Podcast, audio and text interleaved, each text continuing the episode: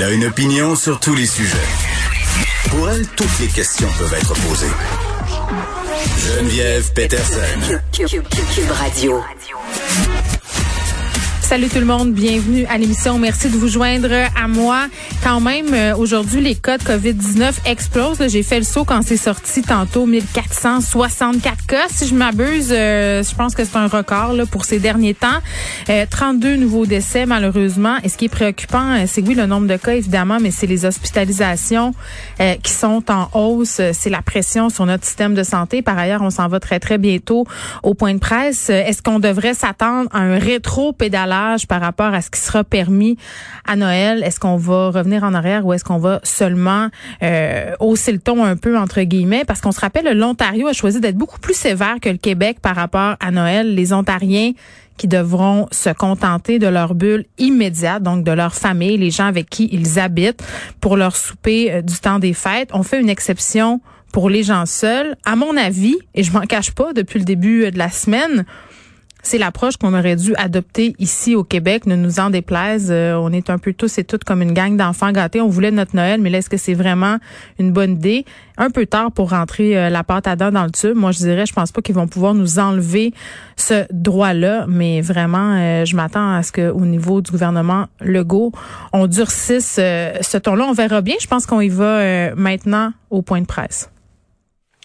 Oui. Bonjour tout le monde. Peut-être avant de, vous parler de la COVID, là, je vais vous parler de ce qui est arrivé encore une fois à Grenby. Un jeune qui a été martyrisé par sa mère. C'est épouvantable, c'est choquant. Ce que je comprends, c'est que c'est arrivé avant que la DPJ de l'Estrie soit euh, en tutelle. Évidemment, Lionel Carman est déjà en train de, réformer toute la DPJ. On a déjà ajouté euh, du personnel. On devra avoir dans les prochains jours euh, un rapport préliminaire de la commission Laurent avec des euh, recommandations. Moi, je veux juste dire aux Québécois là qu'on va tout faire. Notre gouvernement va tout faire ce qui est possible d'être fait pour protéger les enfants, protéger les jeunes, s'assurer que ça arrive plus euh, ce genre d'affaires-là. C'est euh, gênant euh, pour le Québec d'entendre des histoires d'horreur comme celle-là. Je veux revenir sur le contrat moral que qu'on a proposé aux Québécois jeudi dernier. C'est un contrat qui à la fois est simple, mais en même temps, euh, je me rends compte, c'est pas noir ou blanc. Mais euh, bon, parlons des deux parties du euh, contrat. D'un côté, on permet aux Québécois deux jours, donc deux rassemblements entre le 24 et le 27 décembre. Bon, je l'avoue, au début de la semaine dernière, la santé publique nous avait parlé de quatre jours. Ensuite, ils ont dit c'est mieux deux jours. Donc, euh, depuis le début, j'écoute la santé publique et il faut être mieux il est plus prudent que moins prudent. Donc, euh, euh, de là le changement, là, où on est passé de quatre jours à deux jours. Donc, deux jours parmi les quatre jours, il pourrait y avoir des rassemblements. Ceux qui sont comme moi avec mariés, donc évidemment, il y a deux familles. Et puis, je, comprends qu'on a besoin de deux jours. Euh, je vous rappelle juste qu'au début des discussions, qui ont été très longues, on avait considéré la possibilité peut-être d'avoir deux jours à Noël, deux, jours au jour de l'an. Ça a été exclu par la santé publique parce que euh, ça comportait plus de risques, puis ça posait aussi plus de contraintes concernant la semaine avant puis la semaine après. Donc, euh, moi, je suis très confortable avec la position de dire deux rassemblements maximum entre le 24 et le 27 décembre. Donc cette partie-là, ça peut pas être plus clair. L'autre partie, où c'est peut-être un peu euh, plus compliqué, c'est qu'il faut être prudent, surtout la semaine avant, surtout la semaine avant Noël. Puis là, ben, comment on définit prudent? L'idéal, c'est de rester chez soi. Si on reste chez soi, euh, c'est ce qu'il y a de mieux.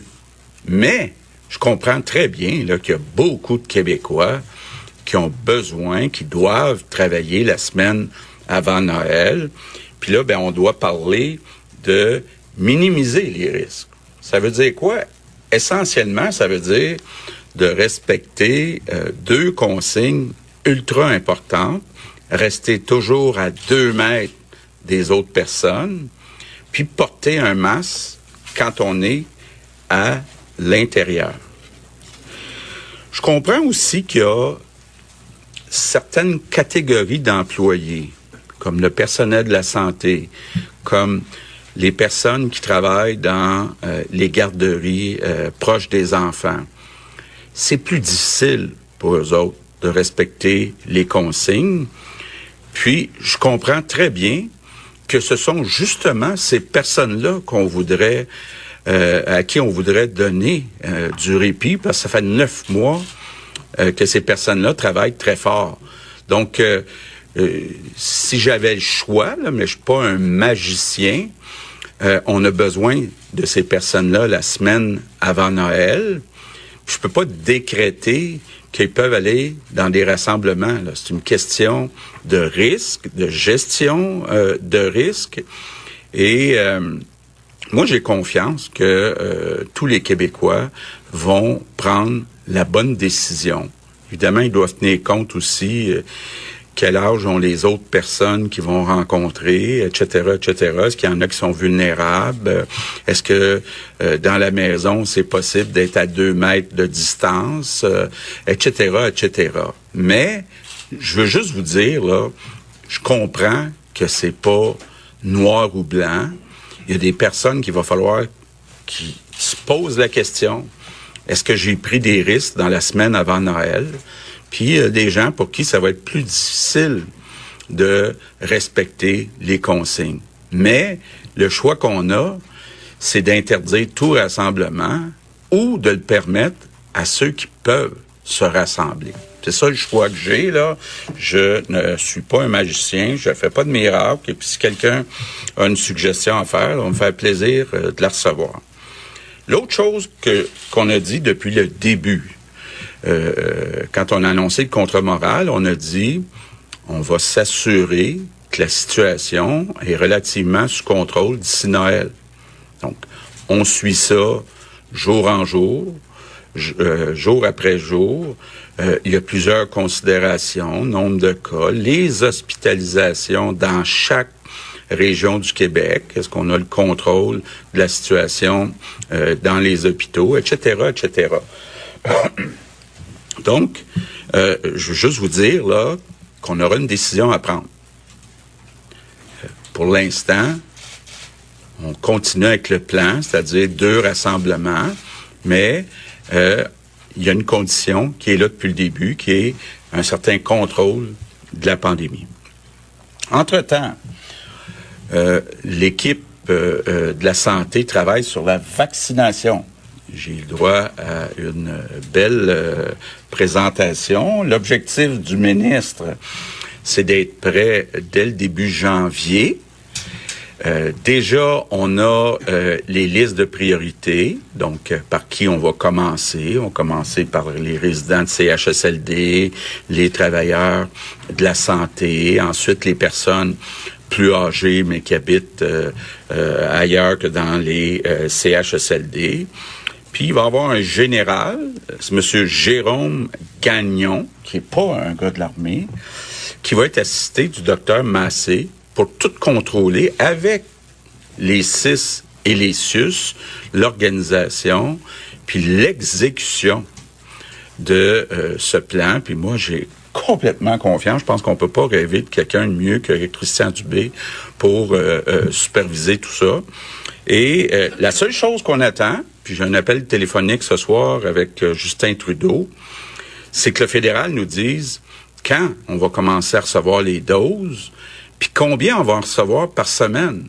Parce que c'est important, si on commence à les recevoir le 1er janvier, le 15 janvier, le 1er février, c'est une chose, mais combien on va en recevoir, ben selon le nombre qu'on va recevoir par semaine, ça va prendre plus ou moins d'employés pour exécuter, donc pour piquer Euh, donc, on a effectivement besoin de cette information-là. Je sais que je suis pas le seul premier ministre, mais tous les premiers ministres des provinces euh, euh, attendent impatiemment des informations du côté du gouvernement fédéral pour la date du début, puis combien on va recevoir par semaine. Parce que si on en reçoit 200 000 par semaine, c'est pas la même chose que si on en reçoit 500 000 par semaine. Donc, on se comprend tous. Donc, je termine en vous disant, avec la vaccination, l'espoir est là. Mais la bataille est pas finie. Il y a encore du monde qui euh, nous tire dessus actuellement pour encore quelques mois. Et c'est important de respecter les consignes. Chaque geste qui est posé par les Québécois pour être plus prudent, c'est un geste qui peut sauver des vies pas nécessairement leur propre vie, mais toutes les personnes qui vont être en contact euh, avec cette personne, ben euh, sont à risque et puis euh, c'est important donc de respecter les consignes, pas relâcher. Même si on est à la fin, là, je reviens sur ce que disait le docteur Fauci la semaine dernière c'est pas mal plate dans une guerre qu'on sait qu'on va gagner, d'être parmi les derniers à être tombés au combat euh, dans les derniers mois avant la fin de la guerre. Donc, euh, soyez prudents dans les mois qui nous restent. Bon, alors euh, on a la réponse à notre question. Premier ministre, quand même, à partir là, qui commence avec euh, ce qui s'est passé du côté de Granby, un, cas d'enfant martyr, un huissier qui a trouvé des enfants dans un appartement dans un état absolument lamentable. D'ailleurs, il était avec mon collègue Benoît Dutrisac ce matin, ce huissier-là, euh, pour raconter un peu ce qui s'était passé. Ça illustre encore les manquements du côté de la DPJ de l'Estrie. Le premier ministre qui a tenu à souligner quand même que c'était avant que cette DPJ-là soit sous tutelle et qu'on allait tout faire euh, pour remédier à cette situation. Je vais reparler de tout ça avec Nicole euh, Gibault dans quelques instants. On fait un retour sur ce fameux contrat moral sans surprise. Euh, on revient sur le fait qu'on est passé de quatre à deux jours on est mieux euh, d'être plus prudent que moins prudent. Le premier ministre qui semble encore euh, relativement confortable avec cette idée euh, du deux jours, mais nous répète quand même qu'il faut être excessivement prudent la semaine d'avant. Puis c'est peut-être là où on avait un petit peu de confusion. On a commencé par parler de quarantaine, de confinement. Là, on, soulevait des problèmes par rapport à tout ça. Évidemment, des gens qui pourraient pas être en quarantaine parce qu'ils n'avaient pas ce luxe-là, ce privilège-là. Aussi, le fait que pour certains travailleurs, c'était impossible de respecter les consignes à la lettre. Je pense euh, aux deux mètres, entre autres, et au port du masque à l'intérieur en tout temps. M. Legault qui faisait référence aux éducatrices en garderie, mais il y a toutes sortes d'autres corps de métiers où ce n'est pas possible. Puis comme je le soulignais hier, et c'est vrai, euh, c'est ces gens-là qui ont le plus besoin en ce moment. C'est sur eux qu'on se repose depuis huit mois, sur les travailleurs de la santé, sur les travailleurs de l'éducation, sur les travailleurs euh, essentiels. Donc, ça serait un peu aberrant qu'ils puissent pas profiter des fêtes de Noël à cause des consignes gouvernementales. Donc, c'est pour ça qu'on nous dit, écoutez, faut faire sa propre gestion de risque. Et M. Legault dit qu'il a confiance euh, aux Québécois, confiance au fait qu'ils vont prendre, qu'on va prendre les bonnes décisions. Il faudra tenir compte de plusieurs facteurs euh, justement l'âge des convives. C'est vrai, là, c'est pas une situation euh, qui est noire ou qui est blanche. On va aux questions. Mylène Crête, Le Devoir. Bonjour, euh, je voudrais savoir qu'est-ce qui explique les modifications dans, le contrat moral que vous avez proposé aux Québécois entre jeudi dernier et aujourd'hui? Le 4 jours et le 2 jours. Mm-hmm. Ben, ça, ça se base sur quoi essentiellement? Bon, ben, d'abord, moi, je suis pas le spécialiste. Au début de la semaine dernière, la santé publique m'a dit quatre jours. À la fin de la semaine dernière, ils m'ont dit deux jours. Donc, le meilleur pour répondre à ça, c'est le docteur Luda. Il faut comprendre que quand on a dit une période de quatre jours euh, autour entre le 24 et le 27, c'était pour permettre ce qu'on appelle de la flexibilité, notamment pour des parents. Juste un exemple. Euh, des parents qui sont en garde partagée, partagée puis qui pouvaient pas, pas pu euh, euh, avoir leur enfant avec eux à, la fête qu'ils choisissaient. Les gens ont pu interpréter que le quatre jours voulait dire on peut faire des rassemblements autant qu'on veut pendant les quatre jours parce que c'est permis les rassemblements. alors, on est venu repréciser là, que l'intention était de diminuer au maximum les rassemblements et on est revenu préciser que c'était deux rassemblements qu'on recommandait. Parce qu'avec deux rassemblements, euh, et, là, je parle, quand je parle de deux rassemblements, c'est pas déjeuner, dîner, souper, là, avec euh, un événement euh, comme tel, à ce moment-là, on diminue le risque de, contact. Parce que certaines personnes étaient parties euh, en, se disant, ben, pendant quatre jours, on peut fêter sans limite. Et, on pense que quand on fait ça, ben, on augmente le risque. Et, comme on vous le dit, on sait qu'il va y avoir des cas qui vont se transmettre. Avec la transmission communautaire, c'est impensable qu'il n'y en aura pas. Mais on essaye de donner des balises pour diminuer au maximum le risque. Quels sont vos indicateurs et euh, à partir de quelle euh, limite est-ce que vous pouvez dire ben, on, peut aller de l'avant, on ne va pas de l'avant? Rapidement. On essaye de me faire dire tout le temps un chiffre, puis je vous l'ai dit, j'en ai sorti un même l'autre fois euh, à une question d'un de vos collègues. C'est un ensemble d'indicateurs parce que 1000 cas de gens qui sont jeunes, qui ne sont pas très malades, qui n'ont pas d'impact sur les hospitalisations, puis qu'on est encore capable de faire le contrôle des éclosions, que c'est dans des milieux particuliers qu'on est capable d'enquêter c'est très différent de 1000 cas qui entraînent. Fait que c'est trois, trois éléments, rapidement. L'épidémiologie, la capacité des équipes de santé publique d'être en contrôle des éclosions, etc. Le nombre de cas, le nombre de décès et, bien entendu, la capacité des soins d'accueillir. C'est vraiment ça qui va nous permettre de faire le choix. Olivier Bossé, Le Soleil. Bonjour. Euh, donc, euh, je sais être sûr, je sais que ça vous fait répéter, mais les gens qui travaillent la semaine avant. Je leur dis, si vous faites très, très attention, prenez moins le risque, mais allez-y quand même. Ou, parce que je me mets dans leur peau, là, de avoir écouté tantôt, puis ils se disent, je ne sais pas plus si je peux ou si je dois. Là, ça devient une gestion de risque comme telle. Si vous êtes quelqu'un qui veut un risque égal à zéro, ben vous irez pas. Hein, vous allez, parce que vous savez pas si être contaminé si vous êtes capable de tolérer un certain risque, si la personne, si vous avez respecté toutes les consignes, vous êtes allé, vous avez fait du télétravail, par exemple, à la maison, ou vous avez travaillé dans les endroits, il y a un plexiglas, vous avez, les mesures sont adéquates, il n'y a pas eu d'éclosion transmise dans votre milieu. Si vous euh, euh, euh, faites attention pendant la semaine, euh, diminuer vos contacts de façon maximum, votre risque qui continue à baisser. Mais si vous me demandez, est-ce qu'il y a un niveau qui est parfait, c'est difficile à dire. Chaque individu doit regarder ses éléments. La personne exposée, la personne âgée qui est là, est-ce qu'elle est très malade? Est-ce que, est-ce que euh, euh, vous allez-vous respecter vraiment les consignes quand vous avez avec elle? Mais ça, c'est tout un jugement qui, qui est donné. Puis ce qu'on dit aux gens de façon générale, c'est avant les fêtes, diminuer de façon significative. Dans le fond, ça voudrait dire faites que l'essentiel de ce que vous êtes obligé de faire, évitez des contacts pas nécessaires, ça diminue le risque, puis ça vous allez diminuer le risque, vous allez être moins stressé. Mais ça ne veut pas dire que pendant le rassemblement, vous devez euh, vous coller, euh, euh, rester proche de, moins de deux mètres pendant des heures et des heures. Certes, il y a un repas, mais il y a un management. Parce que si vous me demandez de vous dire exactement c'est quoi le risque, c'est quoi, là, c'est tellement variable d'un individu à l'autre, ça prend du jugement. Mais une période, on fait le minimum de rencontres avant, on fait nos deux rassemblements maximum. Si vous pouvez en sauver avec un, tant mieux. Vous pouvez en sauver avec aucun, aucun problème. Et puis après ça, votre période après, c'est comme ça que les gens doivent réfléchir à leur situation. Excusez-moi, je suis crampée. Euh, ça va prendre du management. Je veux juste vous le dire. Pour vrai, là, j'aimerais pas ça, euh, être à la place du docteur Arruda et euh, de François Legault, là.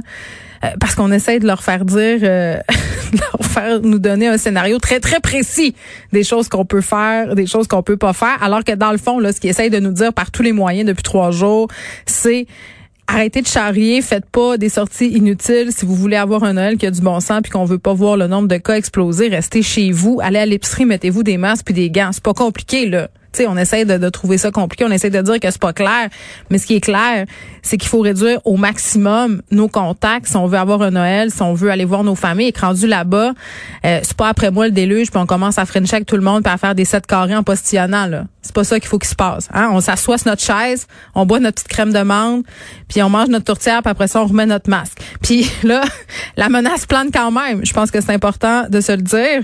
Est-ce qu'on est là euh, devant une stratégie euh, souvent utilisée par lors de la gestion de la COVID-19 depuis le début, c'est-à-dire de nous annoncer des affaires graduellement, un peu pour qu'on ait le temps de se faire l'idée que ça se pourrait que ça se passe pas comme on voudrait Noël, parce que il a dit tantôt, M. Legault, il est revenu sur son fameux si. Les deux jours auxquels on a droit, hein, en appliquant les règlements qui sont pas si compliqués que ça, là, restez chez vous le plus possible, mais on va y avoir droit juste si le nombre de cas continue pas à augmenter et juste si on garde le contrôle sur les hospitalisations. Si on déconne, si on niaise, si ça se met à déraper, ben on est on est de retour euh, à la case départ, puis on va tout passer Noël chez nous isolés dans notre petite bulle euh, dans notre petite bulle de Noël euh, avec nos proches immédiats.